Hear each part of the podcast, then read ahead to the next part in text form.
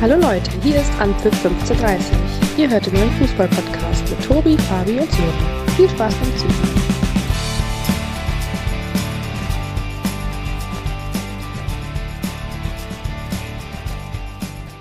Die Länderspielpause ist vorbei, Anpfiff 15.30 ist zurück, fit und gut erholt und bereit für den Liga-Endsport. Und wenn ich mir so den Chatverlauf der letzten Woche anschaue, würde ich behaupten, wir können es kaum erwarten. Fabi freut sich über seinen Jugendcoach, der zurück ist in der Liga. Sören hat jetzt auch wieder ein bisschen mehr Zeit für die Härte und den VfL Bochum, denn Sören hat sein größtes Problem der letzten Wochen gelöst. Sören hat auch endlich seinen Hochzeitsanzug gefunden. und äh, ja, unter diesen Voraussetzungen, grüßt euch Jungs. Schön, dass ihr wieder mit dabei seid. Ja, guten Abend. Da mache ich den Anfang. Hallo zusammen. Schön, dass wir uns äh, wieder zusammenschalten. Du hast angesprochen, wir haben ja relativ viel zu besprechen, was ja dann auch äh, im Detail vor allen Dingen die Bayern betrifft. ja, ich habe dir absichtlich den, den Vorrang gelassen, weil ich weiß, da kommt äh, ziemlich bald die Peitsche. Wobei heute habe ich, glaube ich, hier ziemlich viele Argumente auf meiner Seite, Sören. Also ich bin gespannt, wie du dich vorbereitet hast. Äh, ich habe nämlich äh, zur Hertha ein, zwei Fragen. Bei den Bochumern äh, legen wir mal den äh, Mantel des Schweigens äh, drüber. Äh, ich glaube, da kann man sich im Moment nicht beschweren. Ja, aber ich freue mich auch, endlich nach dieser katastrophalen Zwangspause ähm, am Wochenende wieder richtig viel äh, Bundesliga-Fußball zu sehen oder gesehen zu haben. Ähm, ja, ich freue mich auf die Sendung. Ja, ich hatte mir ja schon Sorgen gemacht, dass wir dann zum Einstieg dann wirklich doch vielleicht noch zwei, drei Sätze über die Spiele der Nationalmannschaft verlieren müssen. Ich glaube, das äh, schenken wir uns jetzt. Ähm, gab ja genug Grund, ähm, sich aufzuregen. Sich aufzuregen, das mit Sicherheit, aber die größte, aber die größte Bombe platzt ja quasi letzte Woche Montag und ähm, ja, ich war gerade aus der Halle raus und da sagte ein Bekannter schon, hast du schon gehört, es wird gemunkelt. Ja, und ähm, paar Stunden später war dann auch die Bestätigung durch. Ähm, Sören Fabi, der FC Bayern hat für die Entlassung von Julian Nagelsmann gesorgt. Mehr als überraschend, glaube ich, also, für uns alle drei. Also bevor das Sören jetzt gleich feuern darf, muss ich sagen, leg dir bitte deinen Faden zurecht, weil es war nicht der Montag, sondern der Donnerstag. Ne? Ja, okay, aber am Montagabend deutete ja durch die, ja, ich sag mal, durch die News mehr oder weniger schon alles äh, darauf hin, ne? wenn solche Gerüchte in die Welt gestreut werden, ähm, wo alle Medien damit aufspringen, konnte man da ja schon stark von ausgehen, dass es ja quasi nur noch eine Frage der Zeit ist, bis es dann offiziell bekannt gegeben wird. Ne? Jetzt windet es sich auch noch raus aus. Äh ich wusste ja, worauf, wo ich mich heute darauf einlasse. Nee, aber Fabi, schieß mal los. Ähm, ja, was soll ich dazu sagen? Also im Grunde genommen äh, natürlich sehr, sehr überraschend. Ähm, ich glaube für jeden. Ähm, ich glaube, es gab wenige, die äh, letztendlich da auch nur einen Cent drauf gewettet hätten. Ähm, ja, und dann kommen wir eigentlich zu dem Teil, äh, der, ja, glaube ich, schwierig ist, ein bisschen äh, ins, ins rechte, äh, rechte Licht ähm, zu lücken, zumindest äh, von, von meiner Seite aus. Ähm, ich glaube, man kann die Entscheidung nachvollziehen, äh, vor allem wenn man äh, die letzten eineinhalb Jahre oder seine gesamte Amtszeit äh, in Betracht zieht. Ähm, in der oder in der es durchaus äh, offensichtlich war, dass es äh, ja extreme Schwankungen gab, also nicht nur in dieser Saison, sondern auch in der letzten Saison. Ähm, trotz alledem äh, war die Mannschaft auf dem Punkt in den wichtigen Spielen in der Regel immer wieder da. Ähm, was dann wiederum ja natürlich auch ein, ein Stück weit ja, gekontert werden kann in der Art und Weise, dass man sagen kann, äh, vor allem äh, letzte Saison, äh, Viertelfinal aus gegen Villarreal, äh, Pokal aus, sind natürlich dann alles Gründe, wenn man die zusammenfasst, dann, dann kann man schon durchaus äh, nachvollziehen, dass äh, wenn die Analyse oder wenn man in die Analyse geht, äh, dass man durchaus ähm, ja, vielleicht den einen oder anderen Punkt findet, äh, der dann für die Überzeugung sorgt, äh, dass Nagelsmann gehen muss. Ähm, Glaube ich zumindest. Mhm. Haupt mit ausschlaggebender Grund war ja, ähm, sagten Oliver Kahn und Hassan Salihamidzic ja ausschlaggebend ähm, die Art und Weise, wie die Mannschaft schon seit Wochen, Monaten ähm, teilweise aufgetreten ist. Und gerade, Fabi hat es angesprochen, die Schwankungen. Ähm, ich sag mal, in der ersten Saison hat man da wahrscheinlich nur drüber hinweggesehen, Eingewöhnungszeit, pipapo. Aber in dieser Saison ähm, setzte sich quasi der Trend eigentlich fort, oder? Trotz der souveränen acht Spiele der Champions League, aber die Art und Weise bei vielen Spielen war nicht Bayern-like. Ja, absolut. Also ich könnte es natürlich mir jetzt auch leicht machen äh, und äh, nochmal betonen, dass ich von Anfang an gesagt habe, dass Sage zwar nicht der richtige Trainer für Bayern ist, ähm, aber ich glaube, dass das sicherlich der Hauptgrund, Hauptgrund war jetzt, das haben Kahn und Salihamidzic ja auch gesagt, dass ähm, ja man dieser Wiedererkennungswert äh, dieser Mannschaft oder auch dieses äh, Spielstils ähm, nicht in jedem Wochenende, an jedem Wochenende zu sehen war. Und das ist sicherlich dann der Hauptkritikpunkt. Klar, man ist in der Champions League weitergekommen, eben gegen PSG. Ähm, aber ich glaube, und dementsprechend war es auch keine einfache Entscheidung, gerade für die Verantwortlichen, weil man hätte es weiterlaufen lassen können und dann hätte keiner was gesagt. Aber ich glaube, ähm, ja, dass, dass die Wiedererkennung, der, der Wiedererkennungswert ähm, einfach wieder da sein muss, äh, wie Bayern spielt, ähm, und das ist ja auch die Wahrheit. Das ist ein brutal starker Kader, der international mit jeder Mannschaft mithalten kann. Ähm, normalerweise ähm, muss der diese Mannschaft in der in der Liga dominieren, muss mit äh, sehr vielen Punkten Abstand ähm, ja die Liga anführen. Äh, und das äh, ist nicht der Fall. Und dementsprechend kann ich die die Entscheidung absolut nachvollziehen. Fabi ist Julian Wobei ich kann äh, jetzt einfach nur äh, theoretisch auch sagen, so, äh, es hat ihm ja auch keiner was äh, gesagt, das hat er ja aus den Medien erfahren. Äh, wobei das dann äh, wahrscheinlich auch nochmal ein anderes Thema ist. Äh, trotzdem äh, glaube ich, dass es nicht nur die Performance oder die, die Leistungsschwankungen waren, ähm, sondern es war natürlich auch in, in den ganzen, ja, wie viele Monate waren es? 20, glaube ich, ähm, oder vielleicht auch der ein oder andere Monat mehr ähm, seiner Amtszeit waren natürlich auch viele Ausrutscher dabei, die äh, vielleicht nicht unbedingt Bayern-like waren. Ähm, trotzdem, ich glaube nach wie vor, dass es ein sehr, sehr guter Trainer ist und äh, ich glaube, dass wir ihn irgendwann mal wieder ja, auf der ganz großen Bühne sehen und auch erfolgreich sehen werden. Allerdings äh, gab es natürlich dann auch ähm, ja, die eine oder andere Situation, die ihm dann halt natürlich auch nicht in die Karten gespielt hat. Ähm, wenn du Bayern-Trainer bist, äh, dann gilt es natürlich auch, äh, so einen Kader zu moderieren ähm, und eben nicht nur vereinzelt irgendwelche Fixpunkte im Team zu haben, die dann äh, ja sozusagen deine Sparring-Partner sind. Es ist nicht einfach, es ist nicht schwierig, ähm, aber äh, ich habe, glaube ich, irgendwo auch von irgendeinem Experten auch gehört, äh, dass es mich nicht wundern würde, wenn er irgendwann mal wieder in ein paar Jahren beim FC Bayern aufschlägt. Ähm, viel unsinniger, um ehrlich zu sein, finde ich die Diskussion, die jetzt ja äh, gerade aktuell durch die Medien geht, ähm, in der Art und Weise, wie man ihn informiert hat oder ob man ihn informiert hat. Boah, ja, also äh, am Ende des Tages meine Sicht, äh, wenn das deine nächste Frage gewesen wäre, Tobi, wahrscheinlich, oder? Also die Frage, die ich jetzt gestellt hätte, ähm, wäre eigentlich gewesen, ob äh, Julian Nagelsmann sein junges Alter und seine, ich sage es mal wirklich jetzt, Unerfahrenheit, du hast es ja gerade schon angesprochen, in gewissen Situationen ja, das ein oder andere Mal so ein Fettnäpfchen reingetreten, falsche Wortwahl, ähm, dann vielleicht dann doch auch mit zum Verhängnis geworden ist, zusätzlich Natürlich. zu der Art und Weise, wie gespielt wurde. Wenn dann, äh, wenn dann die Ergebnisse nicht stimmen, ähm, ja, dann kommt eins zum anderen und dann, das ist ja völlig logisch, dass du irgendwann dann, ja, sehr wahrscheinlich, äh, ja, äh, in Frage gestellt wirst, äh, was dann auch passiert ist in Summe mit der Analyse äh, rund um das Thema Leistung der Mannschaft und Konstanz. Ähm, die Entscheidung, so hart sie sein mag, kann ich sehr, sehr gut nachvollziehen.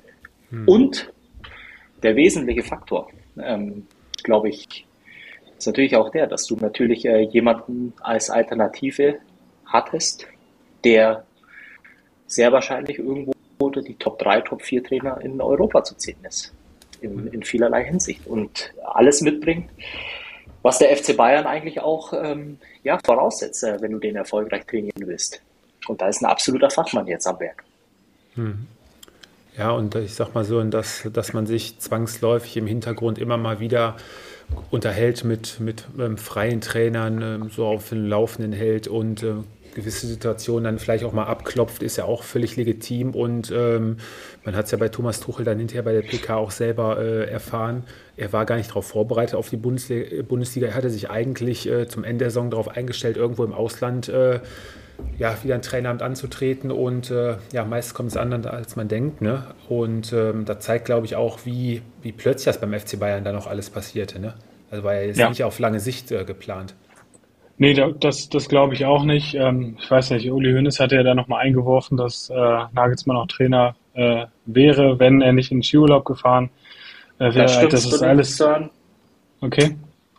Gesagt, dass es gut möglich sein könnte, äh, wenn er vor Ort gewesen wäre, dass er noch Bayern-Trainer Ja, ich wollte, ich wollte grundsätzlich auf den Punkt kommen, dass das jetzt einfach auch, auch schwachsinnig ist, über solche Sachen äh, zu spekulieren. Äh, sicherlich hätte das vielleicht alles noch ein bisschen äh, ruhiger und, und, und einfacher ablaufen können, aber das gehört ja dann eben auch ja, zu dem Geschäft dazu, dass, ähm, dass man vielleicht in solchen, äh, auf solchen Positionen nicht alles geheim halten kann. Aber zu Thomas Tuchel, ich glaube, er hat sich spätestens äh, seit der Zeit beim FC Chelsea einen herausragenden Ruf erarbeitet. Ich glaube, gerade in England ähm, ist er der Trainer, der ja wahrscheinlich jeden Verein trainieren könnte. Tottenham war wohl dran. Ähm, ich glaube auch, dass das jetzt die einzige Möglichkeit gewesen ist, äh, so einen Trainer dann eben auch äh, zu holen, nach München zu holen. Äh, und von daher musste man dann wahrscheinlich auch mitten in der Saison Nägel mit Köpfen machen. Klar ist das sicherlich alles vom Stil her nicht ganz rund abgelaufen. Ähm, aber was. Aber warum denn, Sir? Ja, ich, ich glaube meine, schon. Was ist denn da vom, vom Stil her nicht richtig abgelaufen? Ich meine, äh, wenn es darum geht, äh, letztendlich, du kannst Nagelsmann nicht vor die Tür setzen, wenn du nicht irgendeine Alternative fest äh, Absolut. sozusagen Absolut. verpflichten kannst. Ja, wenn ich glaube, äh, Julian Nagelsmann äh, seine freie Zeit im Skiurlaub verbringt, mal ganz ehrlich, kann man wirklich erwarten, dass ein Oliver Kahn und ein Hasan Salihamidzic ins Auto steigen und ins Zillertal fahren? Sorry, aber Nein, also mein, vom Stil meinte ich eher, dass, äh, dass man sieht, dass sicherlich, und das wollten sicherlich auch Kahn und Salihamidzic, dass es alles ein bisschen äh, außerhalb der öffentlichen Berichterstattung abläuft, ruhiger vor allen Dingen, ähm, und dass eben nicht so tagelang dann eben auch durch die Öffentlichkeit gezerrt wird, ohne dass ein offizielles Statement dann auch, auch von Bayern kam. Ähm, ich glaube, da hätten sich sicherlich alle Beteiligten ähm, ein bisschen mehr ja, Stillschweigen erhofft. Aber solche Sachen kannst ja, du aber ich glaube, aber ganz ehrlich gesagt, glaube ich nicht, äh, glaube ich nicht, äh, dass äh, das freiwillig von irgendjemandem vom FC Bayern geleakt wurde. Also bestimmt nicht von Oliver Kahn oder Hasan Salihamidzic. Ähm, kann ich mir nicht vorstellen, weil ich glaube, im Grunde genommen haben sie das auch äh, ja, mehrmals öffentlich äh, beteuert, dass das eben nicht so der Fall war. Und ich glaube eher die Herangehensweise oder den Ansatz, den Oliver Kahn hatte, sowas dann persönlich zu übermitteln, schon auch, glaube ich, äh, der menschlichere und ähm, richtigere Weg, äh, glaube ich, oder? Alles in allem. Alles in allem kann man da, glaube ich, von der Verkettung ziemlich unglücklicher Umstände sprechen. Ne? Sowohl von Bayern Seite aus als auch von, äh, von Julian Nagelsmann Seite aus. Ne? Ich meine, jetzt kommen viele Experten, die um die Ecke und sagen halt, äh, Louis van Gaal ist äh, während der Länderspielpause auch, äh, war, war eine Woche nicht äh, zu erreichen oder so Geschichten. Ne? Also ja, kommt halt eins zum anderen. Und dass er jetzt nicht das erste Mal während äh, einer Pause mal Skifahren gefahren ist, das ist halt auch bekannt. Aber nach so einer Niederlage dann wieder hätte man vielleicht dann auch vor Ort sein sollen. Das sind alles so Sachen, die kann man jetzt sich schönreden hin und her. Jeder hat eine andere Sichtweise drauf. Alles in allem weiß ich nicht, ob die Entlassung wirklich nötig gewesen wäre. Weil also, ich, ich glaube schon, dass sie irgendwo ein Stück weit, und da haben wir ja gerade eben schon geredet, wenn man in die Analyse geht, dann war diese Entscheidung alternativlos, wenn man äh, sogar noch äh, mit dazu zählt, äh, dass ein Mann wie Thomas Tuchel auf dem Markt war.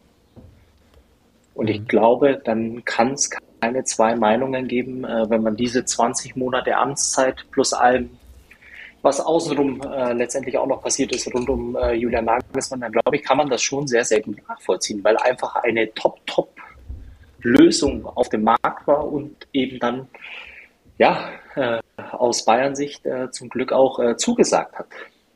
Also meinst du, es hätte nicht funktioniert, wenn man sich vielleicht, sage ich jetzt mal, vorab zusammengesetzt hätte, gesagt hätte, Julian, pass auf, am Ende der Saison werden sich unsere Wege trennen. Wir sind mit ja, deinem Ansatz nicht zufrieden. Es läuft momentan nicht. Aus der Mannschaft kommen auch schon die eine oder andere kritische Stimme. Und vorausgesetzt natürlich, Thomas Tuchel hätte sich so lange äh, hinhalten lassen. Oder meinst du, er wäre dann ja, woanders untergekommen, hätte woanders unterschrieben.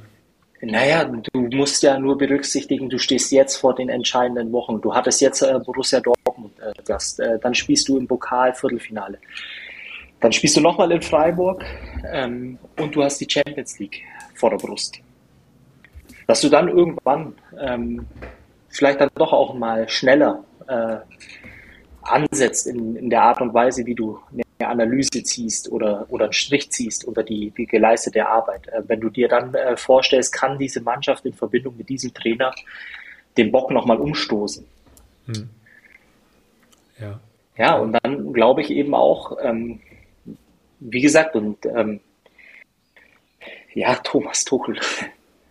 ähm, ich meine, ohne Wenn und Aber. Und ich glaube, das hat er ähm, vor allem bei seinen letzten beiden Stationen gezeigt, dass er, ich habe es gerade eben schon ein paar Mal äh, gesagt, dass er einer der, der Top-Optionen oder wahrscheinlich die Top-Option schlechthin, äh, er ist gebürtiger Bayer, er spricht Deutsch, international angesehen, er hat die Champions League bereits äh, gewonnen mit Chelsea. Ja, ähm, ich glaube dann ganz ehrlich, wenn man beides gegenüberstellt, gab es eigentlich nur eine folgerichtige Entscheidung. Und das ist, äh, sich von Nagelsmann zu trennen, Tuchel zu engagieren. Und das Einzige, worüber man wirklich diskutieren kann, ist äh, der aus Bayern-Sicht ja, klägliche Ablauf äh, der mhm. Entlassung von Julian Nagelsmann. Dass das nicht alles hundertprozentig so gelaufen ist, wie man sich das vorgestellt hat, das ist ja, glaube ich, klar. Mhm. Und ich glaube aber, irgendwann muss man dann auch das Thema mal beenden das und dann äh, letztendlich auch weiter nach vorne gucken. Sowohl für Nagelsmann als auch äh, für Thomas Tuchel, weil es ja im Grunde genommen auch nicht fair ist, ihn andauernd damit zu konfrontieren. Nee, nee, das auf keinen Fall. Kann ja am wenigsten dafür. Ne? Ähm, aber ja, gut, dann lass uns das Thema, was das angeht, erstmal beenden. Dann schlagen wir jetzt mal einen Bogen. Äh, Sören, das Topspiel stand an diesem Wochenende ja eigentlich im Vordergrund und ähm, letztendlich behaupte ich jetzt mal, die Bayern waren eigentlich die ganze Saison, wenn es darauf ankam, ja eigentlich immer da. So auch an diesem Samstagabend unterm Strich äh, ein völlig verdienter, nie gefährdeter Sieg der Bayern. Mal wieder. Und für die Dortmund ja. gab es mal wieder in München auch jetzt zum neunten Mal hintereinander nichts zu holen. Ja, absolut. Ähm, ich glaube, dass das vermeintliche Topspiel oder die Mannschaft, die, die ja das Momentum auf, auf, der, auf seiner Seite gehabt hat, ähm, ja, das hat man nicht gesehen. Äh, ich glaube, Dortmund hatte ein paar, in der Anfangsphase war, war der BVB definitiv da, ähm, hat mitgespielt, äh, aber dann nach dem, ja, nach dem 1-0 durch den individuellen Fehler äh, von Gregor Kobel ist das Spiel komplett getippt, äh, gekippt. Ähm, und da hat man dann eben deutlich gesehen, dass äh, der BVB dann eben, ja, wahrscheinlich doch keine Spitzenmannschaft ist, dass man sich so ergibt, ähm, ja, keine Gegenwehr zeigt, äh, vermeintlichen Führungsspieler wie, wie Reus, Bellingham, ähm, nach dem Rückschlag, ähm, ja, waren sie nicht da. Ähm, und der BVB, der ja eigentlich wirklich in den letzten Wochen ähm, gute Spiele gezeigt hat, hat sich davon nicht erholt. Und äh, da muss man wirklich sagen, innerhalb von zehn Minuten war das Spiel dann auch ja, gelaufen. Mhm. Ich hatte ja das Vergnügen, am Samstagabend das Spiel mit Fabi zusammen bei Pizza und Paulana Spezi zu schauen. Ähm, Fabi, unterm Strich, Herr Söllner hat die ersten zehn Minuten des BVB angesprochen, wo sie sich jetzt alle alles schön reden. Also es war jetzt auch nichts Weltbewegendes. Das war, sage ich jetzt mal, die ersten zehn Minuten Abtastphase, wo der BVB vielleicht ein bisschen offensiver mal gepresst hat. Und äh, ja, aber weitestgehend war das ein total harmloser Auftritt eigentlich der Dortmunder, oder? Also ich glaube, ich würde tatsächlich noch ein, ein Stück weit ähm, anders ansetzen. Also zuallererst äh, war es für mich nicht eines Topspiels würdig, ähm, um ehrlich zu sein, weil die Qualität im Spiel ähm, war für mich wirklich ähm, ja, enttäuschend, ja. Um, um so auszudrücken. Ähm, es war sehr, sehr wenig Tempo drin, es war unglaublich viele Fehler im Spielaufbau auf beiden Seiten. Äh, der Spielverlauf dann äh, natürlich auch noch äh, ja, in Verbindung äh, mit dem genannten gibt für mich eigentlich wirklich ein Spiel, wo ich sage, äh, das ist definitiv nicht Kategorie Topspiel. Äh, da kann man sich oder hat man auch von den beiden Mannschaften schon ganz andere Spiele gesehen. Ähm, ja, wie, wie war die Erwartungshaltung? Natürlich ähm, äh, gehst du davon aus, äh, Dortmund reist als äh, Spitzenreiter an, breite Brust, äh, Selbstvertrauen. Äh, die ersten Minuten waren ja tatsächlich auch äh, da, muss man wirklich äh, sagen, auch vielversprechend äh, aus Dortmunder Sicht. Ähm, der Knackpunkt äh, natürlich dann das 1 zu 0. Aber dann äh, ist für mich eigentlich der entscheidende Faktor im Spiel, wo du dann eigentlich ähm, ja, erwartest, dass so eine Mannschaft, die dann als Tabellenführer anreist, eben auch mit dem Selbstvertrauen äh, ja, irgendwie auch versucht, dem Ganzen gegenzusteuern. Und äh, gefühlt in diesen zehn Minuten, in denen dann äh, auch noch das 2 zu 0 und das 3 zu 0 gefallen ist, ähm, ja, hat man völlig gemerkt, dass irgendwie ja, die Mannschaft in sich ja, ein bisschen zusammengebrochen ist was eigentlich total untypisch äh, für, für den BVB war, eigentlich nach den Eindrücken der letzten Wochen und Monate. Und ich lege mir sogar noch äh, weiter aus dem Fenster, die Bayern haben auch kein gutes Spiel gemacht und trotzdem 4 zu 2 souverän gewonnen am Ende des Tages. Klar, äh, mit dem glücklichen 1 zu 0. Aber die Bayern haben auch an dem Samstagabend äh, mit Sicherheit kein gutes Fußballspiel abgeliefert. Nein, das auf keinen Fall. Du hast das Niveau gerade angesprochen. Wer dann nachmittags das andere Spiel in England gesehen hat, mit welchem Tempo und äh, welcher Zielstrebigkeit und Passschärfe da teilweise kombiniert wurde, das hat man an dem Abend auf jeden Fall ja, deutlich vermisst. Aber ähm, selbst wenn der Fehler, so weit lege ich mich jetzt mal aus dem Fenster, von Kobe nicht passiert wäre, hätten die Bayern das Spiel auch gewonnen. Und äh, das 4-2, muss man ja ganz ehrlich sein, so äh, war Borussia Dortmund eigentlich auch noch äh, mehr als gut bedient. Ne? Ich meine, die beiden Gegentore lassen wir jetzt mal außer Acht, aber die Bayern hätten ja nach dem 4-0 auch schon noch deutlich höher äh, ansetzen können, auf 5-6-0 teilweise, ne? wo sie frei vom Tor waren. Ja, also man hatte eigentlich schon immer das Gefühl, wenn, wenn Bayern jetzt nochmal einen Gang höher schalten muss, müssen, äh, dann, ja, dann haben, haben sie es auch gemacht und äh, deshalb gehe ich da auch mit. Also der BVB ja, hat, die, hat eine große Chance verpasst, auch einfach mutig und, und auch, ja, mit Selbstbewusstsein in München aufzutreten und sich von so einem Fehler dann so runterziehen zu lassen, ist aber in gewisser Weise auch erschreckend, ähm, weil die Chance war definitiv da, auch äh, Bayern, den Bayern äh, Druck zu machen und ähm, von daher ist schon enttäuschend, aber äh, die Saison geht jetzt halt auch eben noch weiter und da wird jetzt auch entscheidend sein, wie der BVB ähm, dann auch jetzt nächste Woche nachlegt, beziehungsweise ob er sich da eben dann auch wieder auf den Erfolgsweg bringen kann. Ich glaube einfach, äh, was man auch noch erwähnen muss äh, bei dem Spiel definitiv, äh, war dann natürlich auch, wo man, glaube ich, dann schon ein bisschen auch den Unterschied zwischen beiden Mannschaften erkannt hat, war dann, wenn man die Reservebank ja, in Betracht zieht, wenn man die Wechsel auf Dortmunder Seite und dann auf Bayern Seite sieht, ähm, war natürlich dann schon so, dass man das Gefühl hatte, dass da qualitativ ja, nochmal eine ganz andere Hausnummer dahinter steckt. Ähm, am Ende des Tages glaube ich, dass es eine verdammt gute Chance war für die Dortmunder, äh, die sie irgendwo vertan haben. Weil die Bayern ja in den ersten Minuten unbestritten, und ich glaube, da sind wir ja uns äh, alle drei einer, äh, einer Meinung, ähm, ja, durchaus eher ein bisschen ja, nervös auch äh, ja, begannen, äh, neuer Trainer und ja, man hätte deutlich mehr draus äh, machen können, vor allem auch in der Erwartung eigentlich äh, meinerseits, äh, ja, aus München wieder wegzufahren mit vier Punkten Vorsprung. Ja, braucht man glaube ich auch nicht reden in der Theorie, was das bedeuten würde. Dann wärst du einen guten Schritt Richtung Meisterschaft gegangen. Ja, richtig. Und dem war leider nicht so. Richtig, und da wird sich jetzt zeigen, wie die nächsten Wochen oder jetzt gerade jetzt die kommende Woche der BVB das wegsteckt. Weil es ja die erste Niederlage in, in 23 und jetzt kommt unter der Woche das Spiel gegen RB Leipzig im Pokal. Ja, und dann am kommenden Wochenende das vermeintliche Verfolgerduell dann gegen äh, Union Berlin. Ne? Also ich glaube, jetzt äh, zeigt sich wirklich ähm, tatsächlich, äh, was äh, in, in der Mannschaft auch äh, für eine Mentalität steckt. Ich habe mir jetzt auch äh, ja, die, die Pressekonferenz von, von Edin TS heute nochmal vor dem Pokalspiel angeschaut. Ich glaube, jetzt ist es ja ein bisschen auch so eine seine erste persönliche Meisterprüfung, die er hat. Klar, er hat den Pokal schon gewonnen, dürfen wir hier auch nicht vergessen. Aber jetzt eben äh, zu diesem Zeitpunkt äh, die Mannschaft wieder so hinzubekommen, äh, dass sie auswärts im Pokal bei Leipzig gewinnt, äh, dann hast du Union zu Hause. Ja, du musst jetzt äh, nach vorne gucken, äh, die richtigen Mittel finden, letztendlich die, die Jungs auch wieder aufbauen. Und letztendlich kann nächste Woche die, die Sache auch schon wieder ganz anders aussehen. Ja, und äh, hey, das ist mein, ja das Schöne am Fußball. Ja, und ich meine, sind ja gerade mal zwei Punkte Rückstand. Du hast das Spiel verloren. Sicher, die Art und Weise ist natürlich auch die andere Sache.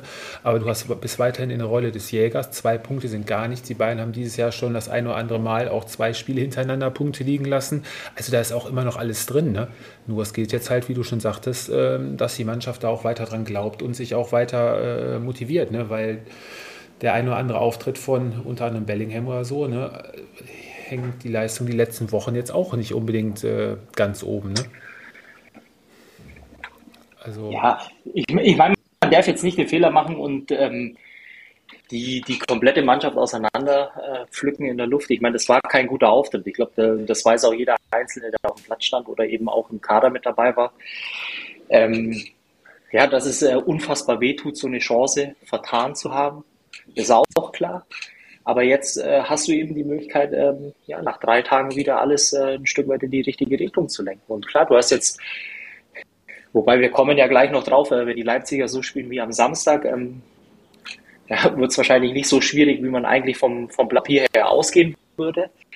Aber trotzdem, du hast jetzt äh, eine Bombenwoche vor dir. Äh, wahrscheinlich die wichtigste Woche seit ja, äh, den Champions League-Spielen mit dem Derby dazwischen. Und jetzt geht es einfach darum, äh, Gesicht zu zeigen. Und es sind genügend Leute äh, im Kader oder Spieler im Kader, die, die jetzt eigentlich in der Verantwortung stehen und den Kahn wieder aus dem Dreck ziehen müssen. Ganz einfach. Mhm, das stimmt wohl. So, noch zu dem Thema ein abschließendes Wort. Ansonsten, wir sind schon in der Zeit ziemlich weit fortgeschritten heute für, für die beiden Spiele oder das einzelne Spiel. Ja, dann direkt weiter, oder? Direkt weiter. Na komm, ja. Sören, bitte. Abschlussstatement noch, deine Sicht, Borussia Dortmund? Ähm, ja, ich gehe da mit. Also man braucht jetzt auch alles nicht alles schlecht machen äh, beim BVB. Man ist weiterhin voll voll im Meisterschaftsrennen. Ähm, ich hatte am Sonntag allerdings auch den guten Einwurf, äh, weiß nicht, den Doppelpass oder wo es war. Ähm, bisher äh, die entscheidenden Spiele in dieser Saison beziehungsweise in diesem Jahr äh, hat der BVB nicht für sich entscheiden können. Äh, das war das Rückspiel gegen Chelsea, jetzt das Duell gegen Bayern und das Derby gegen ähm, Schalke. Ähm, also jetzt, jetzt wird sich zeigen, wo, wo die Mannschaft steht oder ob man halt dann wieder ähm, die ja, unsägliche Mentalitätsdebatte äh, lostreten muss. Nee, die lösen wir jetzt nicht aus. Zum nächsten. Soll nicht meins ja böse, aber. Ja, alles gut. ja, der Verfolger Nummer zwei hinter den Bayern bleibt Union Berlin. Die äh, Berliner, die jetzt am Wochenende ja mehr oder weniger ihren Vorsprung sogar aufgrund des Sieges gegen den VfB Stuttgart sogar ausgebaut haben ähm, gewinnen zu Hause nach einer ziemlich äh, ja, bescheidenen ersten Halbzeit, dann doch ziemlich souverän mit 13-0 gegen den VfB Stuttgart. Ähm, aufgrund der Aktualität, ähm, der VfB Stuttgart entlässt Bruno Labbadia in seinem 100. Bundesligaspiel als Coach, ziehen die Schwaben das dritte Mal in dieser Saison die Reißleine und setzt den Trainer vor die Türe beim VfB Stuttgart. Wir haben es uns zum Thema gemacht in der heutigen Folge. Ähm, geht da schon seit Monaten so einiges drunter und drüber. Und ähm, ich glaube, die Entlassung von Bruno Labbadia ja, ist so momentan die Spitze des Eisberges, oder? Ja, ich weiß nicht, trägst du schwarz? Ich meine, du warst ja ein großer, großer Fan äh, von Bruno Labbadia. Bist du jetzt in Trauer oder kannst du es auch nachvollziehen? Also man muss, äh, ja, ich will ihn jetzt nicht in Schutz nehmen, aber was Bruno Labbadia da vorgefunden hat, war schon, ja, glich schon fast einem, einem Scherbenhaufen eigentlich. Ne? Und wenn man jetzt hört, dass er wohl die Mannschaft hinterher äh, sogar die letzten Wochen sogar verloren hat, ähm, ja, also ein wirklicher Fortschritt war es dann ja unterm Strich nicht. Am Ende stehen da sechs Punkte aus elf Spielen. Wenn es rein danach geht, ähm, hat er definitiv seinen Auftrag nicht erfüllt. Die Mannschaft hat er in keinster Weise stabilisiert, nicht verbessert. Äh, ein spielerischer Fortschritt war, glaube ich, in der einen oder anderen Halbzeit oder mal über eine gewisse Phase in, in manchen Spielen zu sehen. Aber unterm Strich äh, steht ein Sieg gegen Köln und äh, ja, einige Niederlagen. Das waren zwar hauptsächlich Niederlagen gegen die oberen sechs Top-Teams, aber ja, nur mit guten Leistungen äh, belohnt sie dich halt nicht, gerade nicht, wenn du unten drin stehst. Und äh, ja, demnach hat der VfB jetzt nochmal die Reißleine gezogen, versuchen jetzt mit Sebastian Hoeneß, ja, alles oder nichts, haben ihm einen Vertrag bis 2025 gegeben. Fabi auch schon äh, mit Hinblick auf eventuell den dritten Abstieg dann in den letzten neun Jahren, dann mit dem Gang in die zweite Liga der natürlich auch finanziell ein Riesenloch in die Stuttgarter Kassen reißen würde, bei den sparsamen Schwaben, die ja auch nicht momentan auf Rosen gebettet sind. Ja, woran hat es gelegen? Schwer zu sagen. Eine junge, entwicklungsfähige Mannschaft, die ja, dem Druck, dem Abstiegskampf nicht wirklich äh, gewachsen ist. Aus dem, aus dem letzten Jahr hat man wohl nicht wirklich seine, ja, wie sagt man, seine Schlüsse gezogen und ähm, jetzt steht man wieder da, wo man letztes Jahr quasi zu dem Zeitpunkt gestanden hat. Ne? Ich glaube, an, sich ist es doch relativ einfach äh, zu beantworten, weil äh, am Ende des Tages haben die Punkte gefehlt. Ähm, ich kann mich an VfB-Spiele erinnern, die letzten Wochen. Äh, mir kann gerne einer widersprechen, aber es war jetzt nicht immer so, dass man den Eindruck hatte, äh, der VfB Stuttgart äh, läuft äh, mit der roten Laterne in der Hand durch die Liga und wird überall aus dem Stadion geschossen. Es waren ja durchaus auch ansprechende Phasen in den Spielen immer dabei. Teilweise dann Unvermögen, unglücklich natürlich dann auch und dann verlierst du solche Spiele. Ähm, ja, am Ende des Tages hilft dir das alles nichts weiter. Ähm, weil man bekommt keinen Preis, äh, wenn man in Schönheit stirbt, ähm, um es mal so auszudrücken. Dass Bruno Labbadia überhaupt dieses Amt übernehmen durfte, war damals schon fragwürdig. Ich glaube, es ist immer ganz gefährlich, äh, wenn du eine Mannschaft hast, äh, die jetzt innerhalb einer Saison den dritten Trainer bekommt, ja, es kann einem leid tun äh, bei der VfB. Äh, wie gesagt, ich habe es schon öfter äh, erwähnt, für mich eigentlich eine Mannschaft ist, die irgendwo in der Bundesliga mitspielen muss. Allerdings äh, gebe ich dir auch recht, die Entwicklung der Mannschaft, des Kaders, ähm, ja, dieser Trend hat die ja, letzten ein, zwei Jahre eben nicht nach oben gezeigt, sondern tendenziell eher nach unten. Lag vielleicht auch in Verbindung mit den finanziellen Gegebenheiten, Mitteln. Ähm, ja, trotzdem gibt es andere Beispiele, die mehr draus machen. Ja, und äh, am Ende des Tages äh, bin ich, glaube ich, so weit, äh, dass ich behaupten würde, dass äh, der VfB sich auch am Ende der Saison da unten drin finden wird. Mhm. Meinst du so, dass. Kommen wir zum, zum Spiel, wollen wir auch noch was sagen, oder? Ja, wir können beim Spiel so. gerne ich meine, du hast es ja gerade gesagt, ähm, die Stuttgarter sind jetzt nicht die Mannschaft, die bei jedem Spiel angetreten sind und da die Schießbude der Liga waren. Ne? Auch jetzt die erste Halbzeit, ich habe es ja gerade gesagt, war wirklich ein guter Auftritt. Nur Bruno Labbadia hat es ja hinterher ähm, im Interview auch gesagt, wenn du deine drei Top-Gelegenheiten, die ihr da hast bei dem Spiel, äh, nicht nutzt, gerade gegen Union Berlin, ähm, da muss ich auch mal belohnen, mal das 1-0 machen. Da gibt dann vielleicht auch wieder ein bisschen Rückenwind und Selbstvertrauen. Ja, und dann, dann startest du in die zweite Halbzeit, ähm, lässt dann, ich weiß gar nicht, wer es war, ähm, Roussillon unbedrängt flanken, in der Mitte keine Zuordnung, Mafropanus guckt der Flanke hinterher und am zweiten Pfosten ist dann Becker artistisch da, der hat ja auch schon seit Wochen nicht mehr getroffen, ist dann natürlich auch typisch, dass er bei so einem Spiel äh, mal wieder trifft. Und dann, ja, bei den 2-0 von Behrens, Getümmel im 5-Meter-Raum, wo irgendwie auch kein Stuttgarter wirklich äh, ja, auf der Höhe ist und hellwach ist, dann dreht er sich auch gegen drei Leute irgendwie rein und macht da 2-0 und dann war das Ding auch schon durch. VfB dann auch weiter bemüht, angelaufen, haben dann noch ein bisschen Pech gehabt. Ein, ein Schuss ist da, glaube ich, auf der Linie geklärt worden, wo der Torwart schon geschlagen war. Äh, ja, aber am Ende stehen gar keine Punkte, ne? Und Union mal. Also, ja. Ich wollte nur sagen, dass es eigentlich ein total äh, komisches Fußballspiel war, weil für mich äh, sehr, sehr überraschend, dass die Unioner die erste Halbzeit ich, ich weiß nicht, ob man es so ausdrücken darf, aber ja fast schon ein desolater Auftritt. Ähm, also war ja kaum zu erkennen, ähm, mit welchem Matchplan äh, die, die Union ins Spiel gegangen sind, weil die Stuttgarter wirklich die, die eindeutig bessere Mannschaft war. Also auch in, in den Chancen, in den klaren Chancen, äh, die die Stuttgarter haben. Und ja, wenn du dann halt auswärts nicht in der Lage bist, äh, letztendlich äh, sowas auch irgendwann mal äh, zu zählbarem zu verwerten, dann wird's schwierig. Und äh, dann hat Union auf der anderen Seite natürlich auch in der zweiten Halbzeit, ja, äh, gefühlt, hat jemand zufälligerweise die Torschussstatistik? Also gefühlt waren ja alle Schüsse aufs Tor waren äh, letztendlich auch im, im Kasten. Ja, also aufs Tor habe ich jetzt nicht, aber unterm Strich waren es 12 bei Union und 17 beim VfB. Ne? Also Effektivität ja. wieder. Ne? Deswegen. Ja, und dass die Unioner ja seit Wochen auch in der zweiten Halbzeit äh, gerade dann gefährlich sind und die erste Halbzeit das ein oder andere Mal verschlafen haben, ähm, ja, zeigen auch die Ergebnisse der letzten Woche. Ne? Union punktet weiter, konstant Sören und äh, hat sich da oben wirklich festgesetzt, Fabi. Wir haben es ja am Samstag äh, mit Blick das auf die Tabelle auch angesprochen. Ne? Man, man, man glaubt es äh, kaum. Also wir haben am Samstag auch darüber gesprochen, wenn man sich das vor Augen führt dass die Unioner am 26. Spieltag äh, sechs Punkte Vorsprung auf äh, die Leipziger haben, auf den ersten Nicht-Champions League-Platz. Man kann sich nur verwundert äh, die Augen reiben. Ja, Union, das ist unglaublich. Union schon 15 Siege, noch einen Sieg, dann haben sie schon quasi einen Rekord von letzter Saison eingestellt. So, ein, ähm, so tendenzmäßig Union ähm, bis zum Ende durch, jetzt ohne Doppelbelastung auch.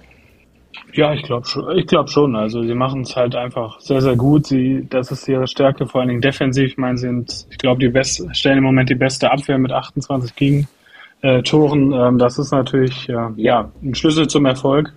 Ähm, und ich sehe da jetzt klar, Leipzig hat jetzt eine Schwächephase, aber hast Freiburg, da würde ich schon sagen, ist ein Team auf Augenhöhe. Ähm, und von hinten, ja, ist eigentlich schon zu weit weg. Also Platz drei, äh, glaube ich schon, äh, dass die Unioner um den auf jeden Fall spielen. Mhm. Also ich, ich muss nur sagen, ähm, wenn man sich die, die Tabelle auch so anguckt, das ist natürlich unglaublich, äh, dass du mit Union und Freiburg zwei Mannschaften unter den ersten Vieren hast, äh, letztendlich. Und äh, was noch viel ähm, ja, skurriler eigentlich an dieser Tabelle ist, dass die vermeintlichen Top-Mannschaften, die von hinten eigentlich nachschieben müssten oder eigentlich eher auf diesen Positionen in der Tabelle stehen müssten, ja, nicht in der Lage sind, konstant Leistung zu bringen. Die Frankfurter äh, brechen ein. Gut, die Leverkusen haben einen Lauf.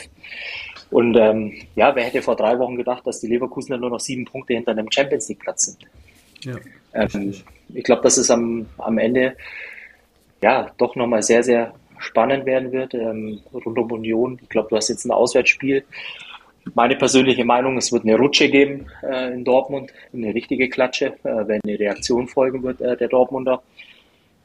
Ja, aber das darf dir als Union auch nichts ausmachen, weil du im Grunde genommen ja jetzt schon eigentlich alles gewonnen hast, was du dir im Vorfeld der Saison gar nicht hättest vorstellen können. Ja, das stimmt wohl.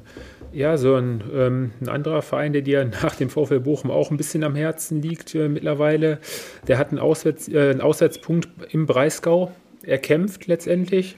Ähm, erster, Punkt nach, erster Punkt nach zuletzt acht Auswärtsniederlagen am Stück. Ähm, unterm Strich, ähm, ja, die Hertha mit, den mehr, mit mehr Gelegenheiten vorm Tor, die Freiburger mit mehr Spielanteilen. Am Ende, ja, schiedlich, friedlich 1 zu 1. Christian Streich hatte einen ziemlich dicken Hals, weil es das Zweitspiel nach dem Spiel in Mainz letzte Woche war, wo es die Freiburger mal wieder nicht geschafft haben, eine 1-0-Führung über die Zeit zu bringen.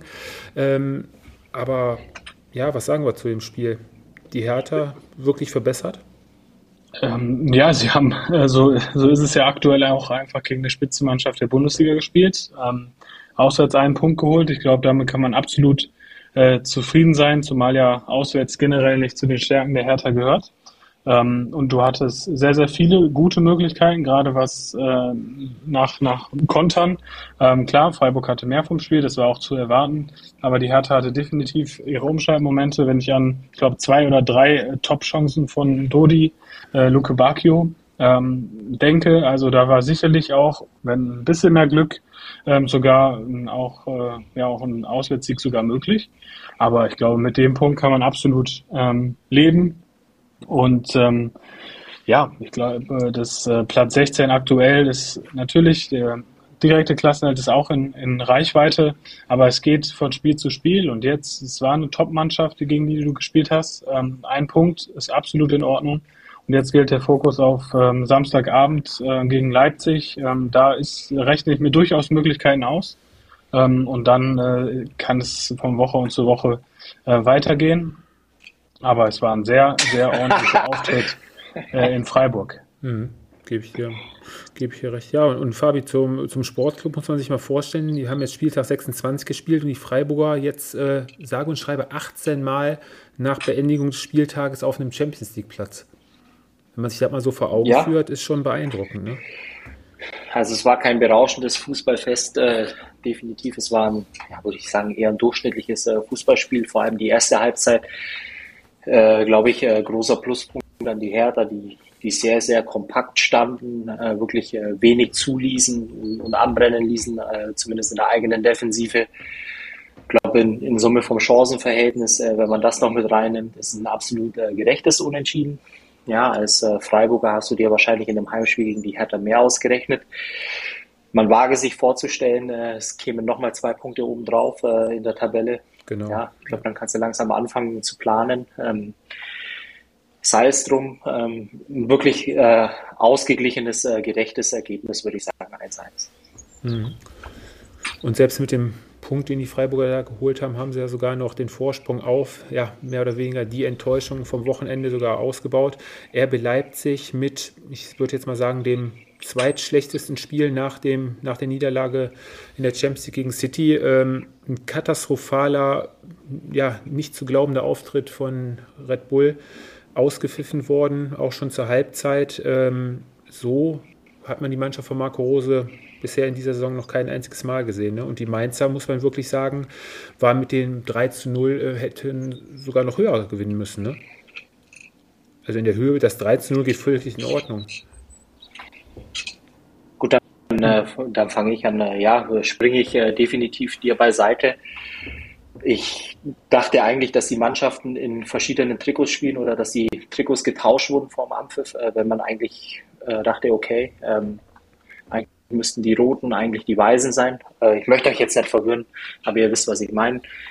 Wer die Mainzer vom, vom Anpfiff weg an ja, das Spielgeschehen bestimmt haben. Ähm, die, die tonangebende Mannschaft war, bei den Leipzigern extrem auffällig, äh, die, die Art und Weise, wie man in die Zweikämpfe gegangen ist, die Zweikampfführung. Es war wirklich äh, ja, desolat. Ähm, die, die Mainzer natürlich auch ja, äh, die Tore jetzt auch keine äh, Zufallsprodukte, sondern wirklich äh, phasenweise auch richtig schön Fußball gespielt, attraktiv zu gucken und völlig zu Recht äh, 3 zu 0 äh, ja, gewonnen. Ja, keine Tiefe den Leipzigern gegeben für ihre Tiefenläufe. Ne? hinten sicher gestanden, Mittelfeld zugemacht. Und du hast auch gerade gesagt, was die Zweikämpfe angeht, äh, die Mainzer in RB alles abverlangt, fast 60 Prozent Zweikampfquote. Und was auch richtig hervorsticht, dann mit äh, neun Kilometer mehr gelaufen, das ist natürlich schon immens bei so einem Spiel. Ne? Das macht sich dann auf jeden Fall dann bemerkbar. Trotz 70 Prozent Ballbesitz für RB, ähm, ja, die Mainzer immer in den wichtigen Situationen da gewesen, schnelle Umschaltmomente nach Ballgewinn. Ähm, ja, und ein Tor, Sören, schöner als das andere, ne? Ich denke da so an das 2 zu 0. Ja, absolut. Also ich glaube, Ludovic Ajorg, ähm, den hatten wir sicherlich äh, nicht auf dem Zettel, als er im Winter jetzt äh, nach Mainz gekommen ist. Ähm, war auch erst überrascht, äh, so einen Spieler nach, nach Deutschland zu holen, aber es ist wahnsinnig gut, passt in das System. Ähm, ja, so der zweite Wout Wekos äh, für mich und äh, technisch äh, überragend. Und ähm, ja, für Mainz ein Schlüsselspieler und äh, man muss wirklich sagen, langsam aber sicher könnte Mainz so das Union Berlin werden der letzten Jahre. Also Conference League ist definitiv drin, wenn nicht sogar die Europa League. Wobei ich aber sagen muss, dass äh, rein technisch gesehen der dritte Treffer von, von Core für mich noch besser war. Ja, perfekte Schusshaltung. Von, von Schusstechnik. Mhm. Dropkick-mäßig. Ja, ne? also mein, mein erster Gedanke war, dass äh, Flick ihn anruft und zum nächsten Länderspiel einlädt, weil er jetzt ein Tor geschossen hat. Nee, aber mal, mal Spaß beiseite. Das war schon technisch, ähm, boah, den mhm. muss auch erstmal so treffen. Richtig, ist ja auch nicht unbedingt so der torgefährlichste Spieler. Ne? Also den hat er auf jeden Fall. Einen von zehn trifft er so, ne? Ja, aber die Mainzer Serie mhm. geht weiter. Sieben Spiele ungeschlagen. 17 ne? Punkte von 21 möglichen ist schon ja, mehr als beeindruckend, ne? wenn du einen Lauf hast und der Kampf um Platz 6 und 7, der wird sich, glaube ich, bis zum Ende so ziemlich zuspitzen. Ist ja wirklich jedes Wochenende ein anderes Team immer wieder am Wechseln auf den Plätzen. Aber um RB, Fabi, meinst du, das, das Aus gegen City war da so ein, so ein Knackpunkt? Nee, ich glaube, das war einkalkuliert, weil ich glaube, wenn du gegen City spielst. Ja, ich meine die Art und Weise, wie, wie äh, das äh, Rückspiel verloren ging. Ja, natürlich. Da haben wir ja schon mal drüber geredet. So also, darfst du als äh, Bundesliga-Top-Mannschaft nicht auftreten. Und das ist äh, peinlich, um es mal ganz klar auszudrücken. Aber dass das jetzt äh, der, der Wendepunkt im Negativen war, glaube ich jetzt nicht. Ähm, dass so ein Auftritt wie jetzt am Samstag, der war extrem überraschend. Also ich, ich habe das definitiv nicht kommen sehen, äh, ganz im Gegenteil. Ja, ähm, ich bin tatsächlich, äh, ich freue mich sehr auf morgen. Ähm, ich bin gespannt, was das für ein Spiel wird. Ähm, von beiden Mannschaften, äh, die jetzt in der Situation sind, ja, in der sie eine Reaktion äh, zeigen müssen. Ich glaube, es geht ja ein, ein Stück weit ähm, ja eigentlich um alles. Für die Leipziger ja das sogar noch viel mehr, weil du weg bist von der Meisterschaft. Pokal die einzige Möglichkeit ist, noch irgendwas ähm, ja, äh, zu gewinnen, was du dir am Ende der Saison in die Vitrine stellen kannst. Ähm, das wird ein sehr, sehr interessantes Spiel werden. Ich freue mich richtig drauf. Mhm. Ja.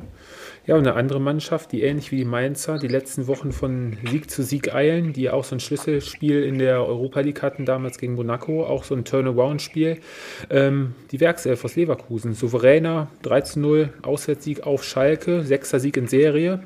Ja, die Leverkusener verkürzen den Rückstand von zumal letzt äh, 10 Punkten auf nur noch einen Punkt auf Rang 6. Da haben wir es wieder, Sören. Die Leverkusener, eine Halbserie Flop, andere Halbserie Top und am Ende vielleicht dann auch wieder Europa? Oh, ja, äh, wenn, man, wenn man Leverkusen aus der äh, Vorrunde in der Europa League sieht, dann, dann lieber nicht. Ähm, aber ja, sie machen es aktuell gut. Ähm, wenn sie es natürlich am 34. Spieltag sich verdienen, für die Europa League sich zu qualifizieren, dann absolut in Ordnung. Ich glaube, wir sehen alle lieber ein gut aufgelegtes Leverkusen in der Europa League oder international als irgendeine Durchschnitts Durchschnittsmannschaft äh, aus Deutschland. Und ähm, wobei man auch jetzt gegen Schalke sagen muss, äh, gerade in der ersten Halbzeit ähm, war es jetzt kein Spiel, wo man sagt, da, da war der so, oder hat man kein Spiel gesehen, wo der klare Favorit ähm, mehr Spielanteil hatte. Da hat Schalke sehr, sehr gut gemacht, fand ich. Ähm, und dann erst in der zweiten Halbzeit, klar, gerade in der Offensive hat, hat Leverkusen dann eben auch Vorteile, die sie ausgenutzt haben. Und ähm, von daher war das auch ein absolut verdienter Sieg. Mhm. Am Ende schlägt individuelle Klasse dann, glaube ich, äh, den Kampf dann der Schalker. Ne? Konnten sich ja bei Ralf Fährmann noch das eine oder andere Mal bedanken, dass es da nicht vielleicht noch äh, höher gestanden hätte, aber unterm Strich war das, glaube ich, schon, äh, geht der Sieg vollkommen in Ordnung. Aber ich meine, mit der Niederlage, ich, die Konkurrenz hat jetzt auch nicht wirklich gepunktet. Ähm, ja, ist jetzt nicht weiter schlimm für die Schalker. Ne? Ist man, glaube ich, auch nicht von einem, von einem Sieg oder zumindest von einem Punktgewinn ausgegangen, Fabi, oder? Nee, absolut nicht. Also ich glaube, wenn man äh, auch das Spiel dann zumindest phasenweise auch im, im Real Life nochmal gesehen hat, äh, die, die Leverkusen hatten ja, das war ja aberwitzig, äh, was sie für Chancen vergeben hatten. Ähm, ich glaube, in Summe kannst du ja sogar noch ein, zwei Tore mehr erzielen oder musste äh, vielleicht auch äh, in der kompletten Spielanlage. Ähm, war dann in Summe betrachtet die Leverkusen ja schon eindeutig die bessere Mannschaft. Ähm, das nimmt dann aber auch, äh, glaube ich, die Spiele gegen die Gegner, wo du als Schalke nicht unbedingt ähm, ja, punkten musst. Äh, ich glaube, da gibt es andere Gegner, die, die eher in deiner Reichweite oder Kragenweite liegen. Da musst du punkten. Und äh, am Ende des Tages äh, trotzdem äh, okay verkauft, äh, sage ich jetzt mal. Aber die Leverkusen einfach auch nochmal das bestätigt, was sie ja, an, an Fahrtritt aufgenommen haben, speziell mit dem Sieg dann gegen Bayern vor zwei Wochen. Das stimmt, das stimmt. Schauen wir mal, wo der Weg der Leverkusen dann weiter hingeht in den nächsten Wochen. Jetzt empfangen sie am kommenden Wochenende. Ja, dann auch mehr oder weniger im direkten Duell mit Kampf um Platz 6 und 7 die Frankfurter Eintracht, die sich jetzt heute, können wir ja vorwegnehmen, im Pokal durchgesetzt hat. 2-0 Heimsieg gegen Union Berlin und somit im Halbfinale, ins Halbfinale eingezogen. Und ähm, ja, die Frankfurter Eintracht können wir jetzt auch direkt aufnehmen, Sören. Die war am Freitag aktiv, hat das Heimspiel gegen den VfL Bochum und ja, muss ja am Ende des Spiels, glaube ich, den Gefallen, ähm, wie sagt man, ähm, muss man am die Ende Frage sagen, die Frage stellen, ähm, warum sie vorm Tor die Torchance nicht genutzt haben, ne? Äh, ja, vielleicht das Positive für den VfL äh, vorweg. Ähm, ich glaube, das war erneut ein sehr, sehr ja, kämpferischer und leidenschaftlicher Auftritt. Das haben wir in dieser Saison auch schon äh, anders gesehen, gerade auswärts. Klar, du bist 1-0 in Führung gegangen äh, in Frankfurt äh, und hast dann, muss man auch wirklich sagen, äh, eine riesen, riesen Portion Glück gehabt über die gesamte Spieldauer. Ähm, du hast es richtig angesprochen, also die Frankfurter hätten definitiv gewinnen können, wenn nicht sogar müssen. Ähm, wenn man sich auch die Statistik äh, anschaut, also sieben Schüsse, direkte Schüsse aufs Tor und äh, der VfL hatte nur zwei. Ähm, und auch, ja, ich glaube, das war äh, ein sehr, sehr glücklicher Punktgewinn für den VfL, aber auch das äh, nehmen wir sehr, sehr gerne mit. Gerade wenn man äh, schaut, dass es brutal eng ist weiterhin im Keller. Äh, von daher äh, glücklicher Punktgewinn, ähm, den, den man sicherlich sehr, sehr gerne mitnimmt. Hm. Und die Frankfurter Fabi nur eins der letzten neun Spiele überhaupt gewinnen können. Ähm, leichter Abwärtstrend zu erkennen aufgrund ähm, hausgemachter Probleme unter anderem selbst oder? Ja, scheint so. Ähm, die Frage ist immer nur, wie, wie sehr sowas dann äh, wirklich auch Thema in der Mannschaft ist. Äh, ich glaube, äh, da ist das Stadium, in dem sie sich letztendlich in den Führungspositionen zanken, noch zu früh, dass es wirklich Einfluss hat. trotzdem, der Trend zeigt nach unten.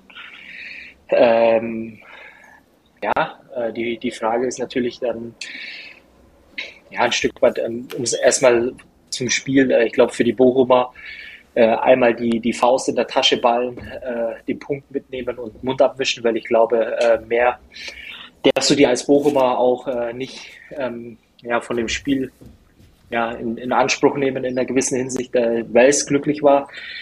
Auf der anderen Seite geht es für die Frankfurter darum, wirklich auch nicht im Saisonendsport alles zu verspielen, äh, was man sich letztendlich in, in den ersten 20, 19, 20 Spieltagen letztendlich auch aufgebaut hat. Und das macht dann teilweise schon wirklich ja, oder bereitet mir ein bisschen Kopfzerbrechen, wenn ich die Auftritte äh, der Frankfurter sehe, weil am Ende des Tages kannst du dir jetzt äh, am Freitag auch wieder nichts davon kaufen und ein Punkt ist zu wenig.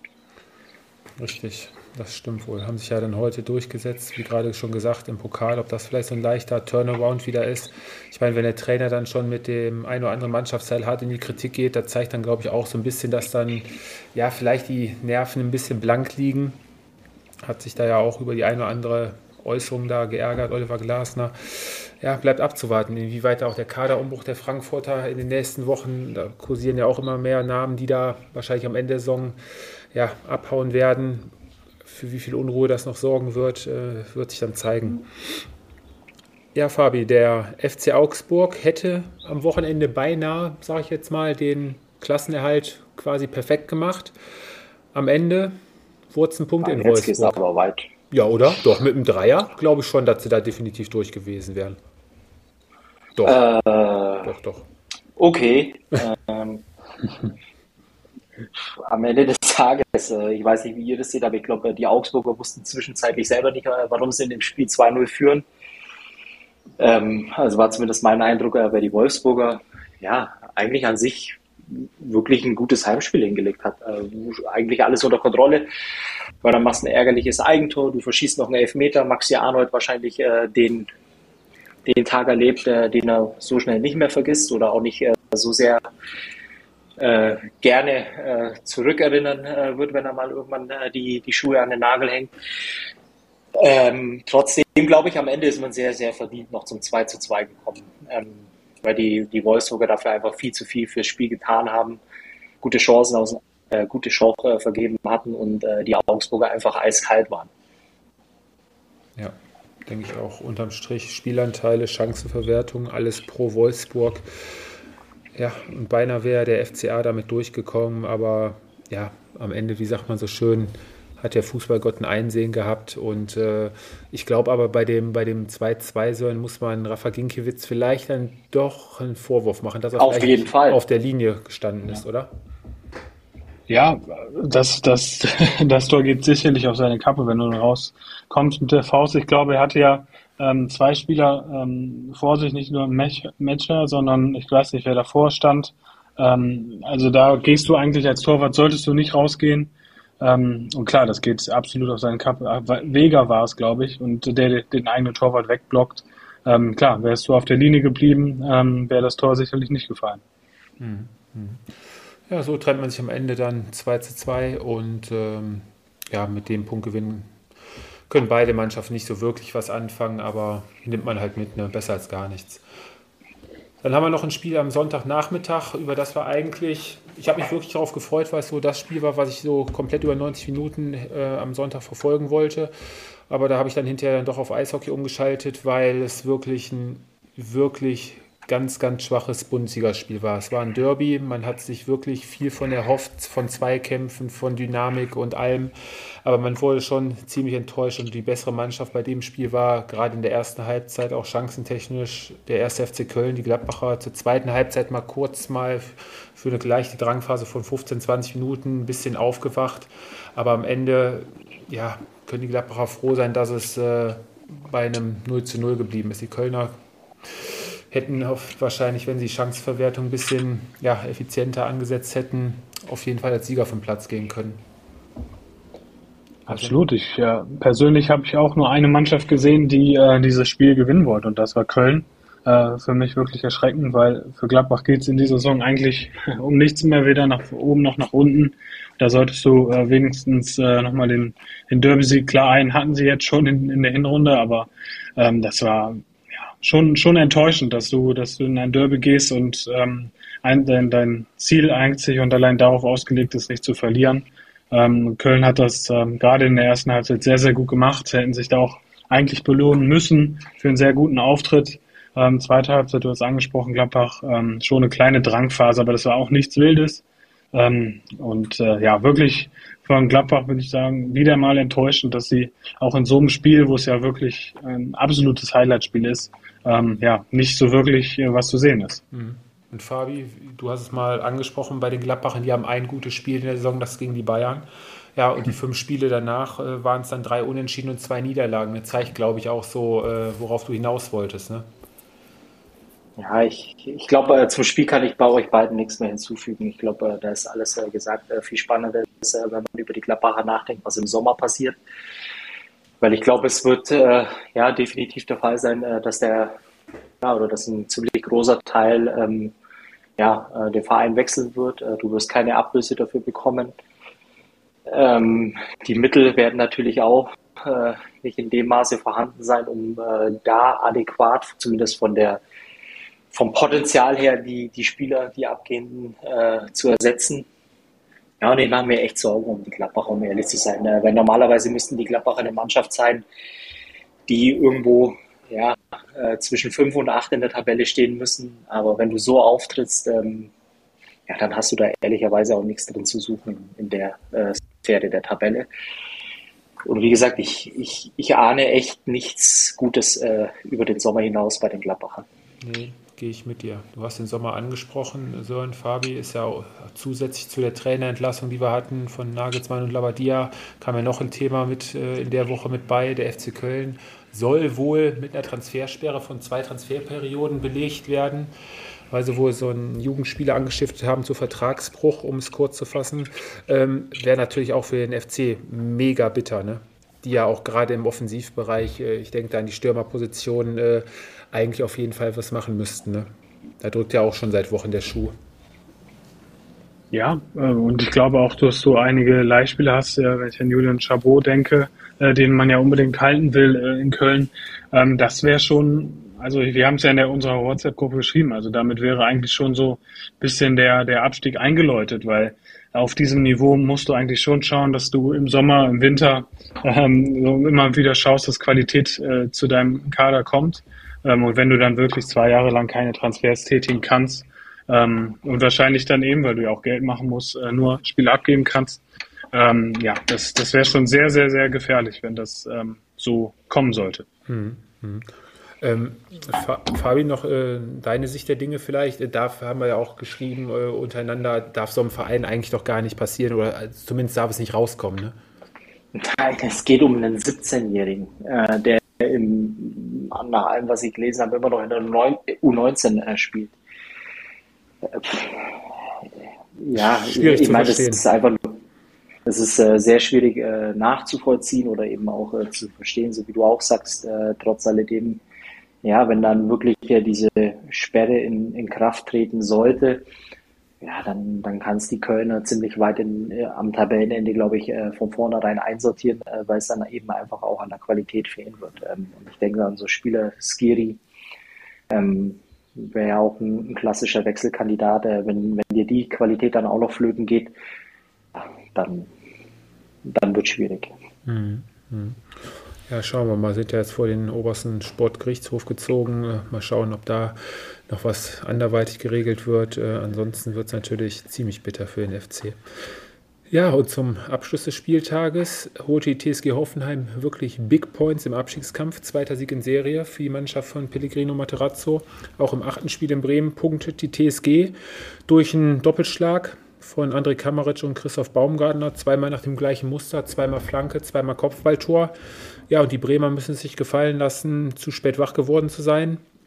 Anschlusstreffer durch Pieper kam zu spät. Ähm, TSG in der Schlussphase nochmal Glück gehabt, dass ein Handspiel von ähm, Kabak nicht geahndet wurde aufgrund einer Abseitsstellung zuvor. Aber die Bremer, ja, was sollen wir sagen, auch die letzten Wochen nicht wirklich viele Punkte geholt aber immer noch äh, ja, mit einem guten Punktepolster auf die Abstiegsränge, aber sollten so zwischendurch auch mal wieder anfangen, den einen oder anderen Punkt zu holen. Ne? Zehren da, glaube ich, immer noch von ihrer guten Hinserie. Und ja, ähm, ja. Aber auch bei aller Kritik, also ich lese das ja hier auch im Norden, es wird relativ viel über äh, Bremen geschrieben und äh, ich kann das absolut äh, nicht verstehen. Also, ähm, dass da derzeit so viel kritisiert wird und ähm, klar, man muss als man muss immer aufpassen, dass man nicht in eine Negativspirale ähm, kommt. Aber der, der Werder Bremen ist ein Aufsteiger und wie sie in der Hinrunde performt haben, das war klar, dass das nicht äh, funktioniert und dass es in dieser Saison äh, auch viele Rückschläge gibt, ähm, ist auch völlig klar. Ähm, aber dass du jetzt wirklich alles ähm, schlecht redest, beziehungsweise auch gerade die Berichterstattung meist negativ ist, kann ich überhaupt nicht äh, verstehen. Ähm, wenn du aus der zweiten Liga aufsteigst ähm, und weißt, dass ähm, ja auch, auch was die Qualität betrifft, ähm, du eben nicht mithalten kannst mit vielen, vielen Teams, ähm, dann sollte man das, was ähm, im Moment geschaffen wurde, auch sehr, sehr hoch anerkennen. Und ich habe keinen Zweifel daran, ähm, dass das Bremen die Klasse hält, relativ äh, ja, unproblematisch. Und ähm, du hast auch vorne, gerade mit Dukt Füllkrug, du hast die Qualität, die auch wieder Tore schießen wird, generell Tore schießt. Ähm, und dass du mal eine schlechtere Phase hast als Aufsteiger, ist absolut, äh, absolut okay. Und von daher gilt es da jetzt sich gar nicht großartig ähm, irgendwie oder großartig Zweifel zu bekommen, weil jetzt von außen negativ berichtet wird. Ähm, Werder ist auf einem sehr, sehr guten Weg Richtung Klassenerhalt und die Punkte werden jetzt auch in den nächsten Wochen sicherlich wieder kommen. Mhm. Ich denke auch neun und zehn Punkte Vorsprung, das sollte auf jeden Fall äh, mehr als reichen, gehe ich ganz stark von aus. So, Fabi, du wirst langsam schon nervös, gleiches Anstoß. Vielleicht noch eins. Ist komisch, warum mir immer jeder äh, Nervosität oder schlaflose Nächte nachsagt, aber bin ich mittlerweile sowas von dermaßen entspannt, entspannt äh, okay. selbst auch nach Niederlagen. ähm, ja, ich meine, es gibt da von meiner Seite aus eigentlich relativ wenig äh, dazu zu sagen. Ich gebe äh, Sörm auch äh, ein Stück weit recht, wenn es um die Bremer geht. Ich glaube, äh, man muss immer ein bisschen äh, berücksichtigen, wo sie herkommen äh, und jetzt mit. Boah, was haben die? 31 Punkte kann das sein? Hat ja, die Tabelle 31. Mhm. Ja. ja, mit 31 Punkten. Ich glaube, ähm, da muss man irgendwo die Kirche im Dorf lassen. viel erfreulicher für Matarazzo, der es jetzt wohl schafft, die, die Mannschaft langsam auf Spur zu bringen setzt natürlich auch die, die restlichen Teams im Keller unter, äh, unter Druck äh, ein Stück weit und äh, es ja, wird sehr spannend sein, wie die nächsten zwei, drei Wochen Spieltage auch verlaufen, weil ich glaube, so langsam ähm, ja, kristallisiert sich dann auch so die 16, 17, 18 raus, äh, die es dann äh, am Ende unter sich ausmachen. Mhm. Das sind, glaube ich, jetzt am Wochenende zwei richtig wichtige, spannende Spiele. VfL Bochum empfängt den VfB Stuttgart. Da sind die Stuttgarter mehr oder weniger eigentlich schon ja, zum Siegen verdammt und äh, ja auch die Schalker. Beide Mannschaften. Ja. ja. also wenn die Bochumer gewinnen mit neun Punkten dann auf, äh, auf die Stuttgarter dann. Ja, und natürlich die Schalker, die bei der TSG Hoffenheim zu Gast sind. Ne? Also da sollten die Schalker auch zusehen, dass sie da einen Dreier holen. Ne? Wird wahrscheinlich auch ein Heimspiel für die Schalker werden bei der TSG. Mal schauen. Ja. Ne? Ist ja nur ein kurzer Anreiseweg. Ja, dann sind wir mehr als gut durchgekommen, gut gestartet. Und ähm, dann haben wir noch zum Abschluss, bevor wir es vergessen, Fabi, natürlich den Gewinner des Spieltages. Den, Gewinner des Spieltags, ja, ich glaube für mich ähm, einfach aufgrund der gezeigten Leistungen äh, oder Leistung äh, sind es äh, die Mainzer. Äh, hatte ich, glaube ich, diese Saison noch kein einziges Mal. ähm, weil man schon sagen muss, dass es ein Stück weit beeindruckend ist, äh, was sie da für eine Serie hinlegen, äh, wie sie dann auch bei einem Top-Team bei den Leipzigern auswärts auftreten. Von daher Gewinner des Spieltags FSV Mainz 05 und für dich, Tobi, als Tipp, manchmal ist es besser, direkt selbst loszulegen, bevor hm. jemand anderer einem was. Ja, das stimmt schon, aber das, ich war in Geberlaune, deswegen. Ist nicht, ist nicht weiter schlimm. Ist nicht schlimm. Dann lasse ich dem Sören auch noch einen Vortritt für heute. Für mich relativ einfach. Thomas Tuchel, geglücktes Debüt äh, und sicherlich der passende Trainer für den FC Bayern mit. Okay. Ja, dann ist es für mich, ist wahrscheinlich das zweite oder dritte Mal schon diese Saison, aber das wird mein Freund Carsten freuen. Für mich ist es Bayern. Ich weiß es, Tobias, wen du nimmst. Weißt du Also du hast es schon, ja. ja, ist es Bayern für Leverkusen, die jetzt so langsam wieder oder seit Wochen wieder den Rhythmus gefunden haben und zur richtigen Zeit, glaube ich, dann noch wieder zurück in die Spur finden. In der Mannschaft steckt so viel Potenzial, wenn sie es dann abrufen. Und ähm, ja, ich glaube, die letzten Jahre hat Leverkusen uns oft genug mit guten Leistungen auch international vertreten. Und ähm, ja, ich würde mir wünschen, wenn das auch in der kommenden Saison dann der Fall sein wird. Ich hätte jetzt gesagt, du nimmst den äh, VAR, äh, weil ich glaube, es war ein Wochenende, wo der noch nie so wenig Thema war äh, wie das letzte Wochenende, oder? Ich überlege gerade, überhaupt eine Szene dabei. Oh doch, der hat aber ja, gepennt. Doch, im Derby. Im ja, Derby hat er Derby. gepennt. Im Derby, ja. Da hätten wir ihn gebraucht, denn da wäre wahrscheinlich sogar Gladbach noch als Sieger vom Platz gegangen.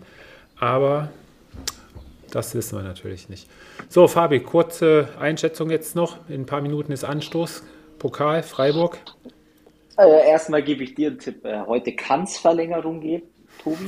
Was ist denn los heute mit dir? Äh, Gibt kein Rückspiel. Ich sage heute, nein, gibt es äh, nicht. Äh, ich sage 3-1 Bayern. Souverän, so. Und äh, Leipzig-Dortmund nehme ich auch gleich äh, direkt vorweg. Äh, 0-2. Und äh, Nürnberg-Stuttgart, äh, boah, das ist ein Kackspiel zum Tippen. Äh, 1-2. Okay, gut, gut. Ja, komm so, und dann hol auch noch deine Tipps raus. Ja, Bayern kommt weiter. Bayern kommt weiter, ist klar. Ähm, Dortmund knapp im Elfmeterschießen und äh, Nürnberg kommt weiter. Ah, okay. Ja, ich gehe auch mit den Bayern. Ich gehe aber auf Leipzig und ähm, glaube auch, dass der Trainerwechsel beim VfB Wirkung zeigt. Und Fabi, für dich, ähm, Real Madrid wird wahrscheinlich dann in der Copa auch ausscheiden jetzt. Am Mittwoch ist das Rückspiel gegen Barcelona. Morgen, ja. Läuft, läuft das auf der Zone das auch? läuft ja. auf der Zone, 22 Uhr Anstoß für diejenigen, die sich das 22 Uhr. Ja, Ja, gut, Sind die äh, TV-Tipps auch soweit raus? Es gibt ja auch Länder, die den äh, grünen Donnerstag auch noch äh, frei haben. Also ich weiß jetzt nicht, ob das in Spanien so ist, aber in äh, Skandinavien äh, ist tatsächlich der Donnerstag auch schon Feiertag. Ah ja, okay. Gut, dann haben wir da auch wieder was dazu gelernt. In diesem Sinne, danke Jungs, einen schönen Abend euch noch. Wir hören uns dann nächste Woche wieder. Mal schauen, wie es dann läuft. Schauen wir mal, das hat der Kaiser. Genau, in diesem Sinne, macht's gut. Macht es Tschüss. gut. Ciao, ciao. Das war Anpfiff 1530, euer Fußballpodcast mit Tobi, Fabi und Sören. Bis zum nächsten Mal.